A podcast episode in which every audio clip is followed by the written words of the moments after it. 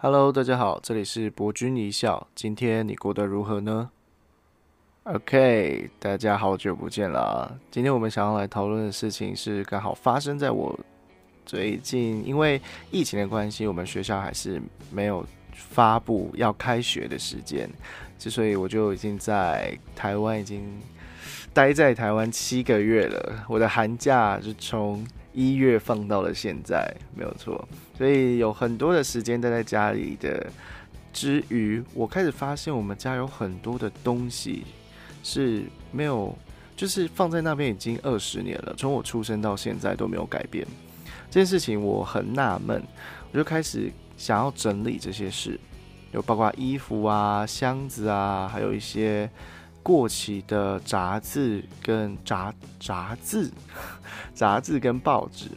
这些东西都放在很多每个不同的角落，然后那些角落都混杂在一起，你很难去分开它。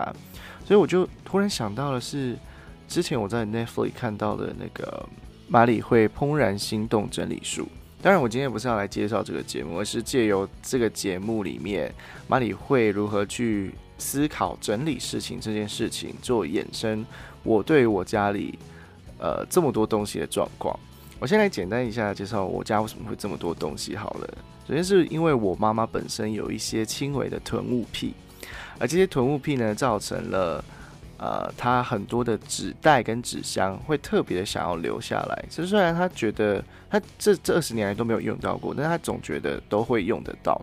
而加上我们家很多东西都是从阿奏那个年代留下来的遗物啊，或是呃柜子。一些体重机，或是啊，就是转盘型的电话，我当然知道这些，有些是古董啦，不能丢。不过有很多的东西是是可以被淘汰的。接着我就跟我妈提出了我要把我的旧衣服全部淘汰的计划，然后她就整个非常暴怒，她就说：“你怎么可以把我的东西给弄掉呢？这是我宝贵的东西。”就我想说，可是那是我穿的衣服，诶，干干你什么事？然后后来我就。不顾她的反对，然后就把所有的衣服全部拿出来摊平，然后想说，嗯，这个是国中制服丢掉，高中制服丢掉，还有一些穿不下的一些活动的衣服，全部都拿去捐赠给一些慈善基金会。后来我发现，我整理完这些之后，我的整个衣橱的空间变好大哦，就整个心情就很开心，然后你有。很多的地方可以放置你新的衣服，不会把所有的衣服都集中在其他地方。就我原本，呃，新的衣服都会放在我妈妈的房间里面，就让我洗澡完出来可以比较好的去穿脱。但是后来我的衣橱的衣服全部清空之后，我就有很多的空间可以放置我新的衣服。这样的话，我就不需要呃影响到我爸妈的生活习惯，因为他们常常在说我衣服放在他们的房间里面，他吹电风扇的时候都会被挡住。我想说，那你就不要有这些囤物癖啊！当然，我没办法去跟他顶嘴这些嘛，所以我就只好先往自己身上开刀。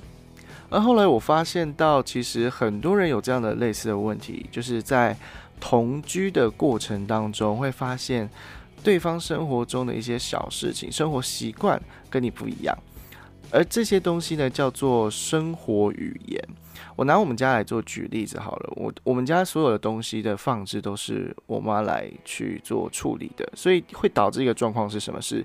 我爸、我跟我哥永远都找不到我们想要的东西在哪里，所以永远都要去跑去跟我妈问说：“哦，我们东西在哪里？”或者是“哦，这个东西在哪里？”然后我妈用就是一开始被问还好，但是长久下来被问的话，其实会很不爽的，会觉得说我放置的东西就在那边，你为什么不能动？但其实他忘记了一个事情，是每个人对于生活的放置位置的语言程度不一样。例如说，我认为袜子就应该放在底层，但是有些人认为，我认呃，我认为袜子应该放在最上层，这样我拿的时候比较方便。这就是个人的生活语言习惯不一样。导致的差异性。那如果你一群人要生活在一起的话，一个好的生活语言不只是帮助到你在整理东西时，你可以让自己的形式更为的顺便，也可以让对方在找东西不会一而再再而三的跑来去呃找你问你。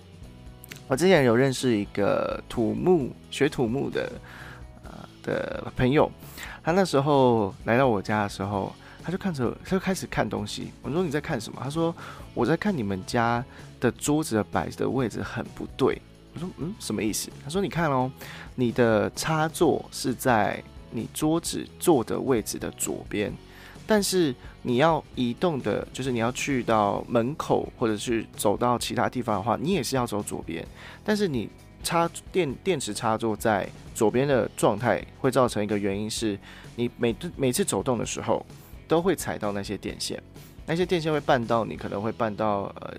时不时可能会绊到食物啊，或者是杯子啊，那些可能会打翻，有可能会造成你的桌子一塌糊涂，而你又开始重新清理，或者是你绊到脚的话，电器用品都会被你的脚给扯下来，这就是可能会造成电器用品的损坏。这些其实我不是没有想过，我常常在走动的时候都有很呃很多的困难，因为我的电线全部都集中在我的脚底那边，而我每次走动的时候都会经过那里。但是我没办法解决这个问题，是因为我的房间处理的位置刚好就是只有很少的电源方向，呃，电就是配电的地方就很少，所以我那时候就问我的同学，我如何如何去处理这个问题？他说，其实你就可以把床的位置做改变，或者是你的坐的位置做改变，这样的话，你的整个整体空间不一样了，你做事情的速度就会不一样了。其实我有试过他这样子做，真的是。完全你做事的方式会顺利很多，你不会很担心说哦，你一站起来要往门口走的时候，你会绊到任何东西，或者是你走进来的时候，你东西就很顺手的可以放在桌上，不会就是一直呃小心翼翼的，怕踩到电线，怕用到东西。所以我觉得这个生活思维、生活语言的思维非常重要。那像是马里会的整理《怦然心动》整理术这件事情，不但是造成了 Netflix 上面很多人想要试着尝试对自己的生活跟家庭做出改变，还有经济学家他去研究了之后提出的一些看法。他说，马里会不只是一个整理大师，更是天生的整理呃经济学家。他呃他在这本文这个这篇文章当中提出了几点，第一点是。很多人会犯下维持现状的偏误，也就是让事情维持它原本的倾向。他是这么说的：当你试着把家里的东西丢掉的时候，很自然的会去思考是否把这个东西丢掉。也许这个问题问错了，因为这样你就会把丢弃的门槛设得太高。维持现状偏误是指的是你东西大部分都会留下来，因为你想不到有什么好理由把它丢掉的。但是马里会做的事情，把它反过来，对他而言呢，现状是你拥有的每一样东西都会被丢掉，除非你说得出他应该留下来的好理由。呃，如果不知道马里会整怦然心动整理书的人，我简单介绍一下，马里会的整理书呢，很整理书很简单的是，你会把你家里所有的东西全部集中在一块，然后你就看着这一大坨东西，这里你就开始想，好。那我要先从衣服开始整理，那就先从衣服开始整理。就是你要先认知到的是，你有这么多的东西，那哪些东西是对你而言，哦，这件衣服，我觉得它对我来讲很有感触，我觉得它必须留下来。那这样的话，这个衣服就可以被留下来，或者你需要用到这个东西，你就会留下来。那如果你你找不到任何的理由可以把它留下来的话，它就应该消失。这样的思维是反转了人们。对，对于架设门槛的高度，因为人们不太喜欢去失去东西，尤其是丢弃东西的话，那对我们来讲，好像是生生命中一些部分离开了。那如果你是要想的是留下什么东西的话，诶，这事情就改变喽。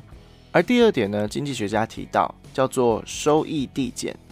简单来讲呢，是你可能你需要一条裤子是必要的，你第二条绝对有用嘛。但是你不知道为什么有人需要十条或十一条裤子。简单，呃，换换句话说，你可能你需要一个平底锅，你可以煮菜，但是你需要到五个平底锅这么多吗？那会不会有点太多了？那对我妈我妈而言，就是你可能需要一个纸箱，两个纸箱，有可能之后有些东西需要装起来，那是有用的。但是你需要二十几个纸箱，三十几个纸箱，然后全部堆在书房或仓库里面，但你永远都没有用到吗？这就是收益递减的原理。而第三点呢，也是非常有趣哦。第三点叫机会成本，这些东西是从国中、高中的社会公民课都会，呃，公民课吗？还是地理课？公民课吧？对，公民课会学到的东西。他说，买收纳用品，或者是买一间更大的房子，或更买更多的书柜，都会产生财务的成本。但是你因为有现在的东西是压在箱子底部，所以害你没办法拿出来用，也会让你付出更大的成本。所以马里会认为哦，没有必要去买市售的收纳商品。现在最重要的是如何迅速的整理完毕。也就是说，你其实家里的东西都很够用，有点像极简主义的那种 feel，就是你就是现有你需要用到的东西，你不需要有更多的东西去满足了你更多不需要的杂七杂八的东西放在那一块。那这就是一个你把很多没有用的东西集中在一起，那个柜子就是拿来装没有用的东西的话，你的生活不会觉得快乐。你会觉得说，哦，怎么东西那么多，我都提不起劲。当然，对于有些人，当然有另外一个说法是说，是呃比较聪明的人，或者是智商比较高的人。虽然说智商在现在心理学上来说比较不会去提到这件事情，但呃多半也可以被作为天才的一个指标。智商比较高或者是比较天才类型的人的桌子都会比较混乱。但我觉得这一点是要看他整个人生，他没有办法因单一就说哦桌子比较混乱就是比较容易是天才，而是说这个人虽然桌子混乱，但他的衣服穿着呢，但是他的生活起居呢，他用的东西，他吃的东西是什么样子的，这些都可以纳入参考的范围，而不是只有单纯的一个点就可以看出一个人的全部。当然讲归讲，最终还是得经过我妈那一关的。淘汰赛啊，所以我希望借由我的丢衣服作为第一步开始吧。当然，这不不太符合马里会的整理术。但有在阿德勒心理学当中，家庭的改变往往都是从小地方开始改变起。所以我希望借由这个小地方的改变，可以改变我们家太多东西的事实。当然，我也希望这一点生活语言的小提醒可以帮助到你们，不管是在同居或者是宿舍生活当中，这些都很重要。尤其是我常常听到很多跟宿舍舍友住在一起的状况，就是他东西都乱放啊，他这个就很没家教、没教养啊之类的。那这些东西都可以去做改变，只是改变需要去做沟通，而这些沟通的技巧跟如何去做沟通的第一步，都是从。我们自己做开始的，我一直觉得会生活是非常重要的事情。就是你可以，呃，你可以工作没有很好，你可以没有什么专长，但是我觉得会生活很重要。例如你在下午的时候看着夕阳，你可以拿出一套茶具泡个茶，然后跟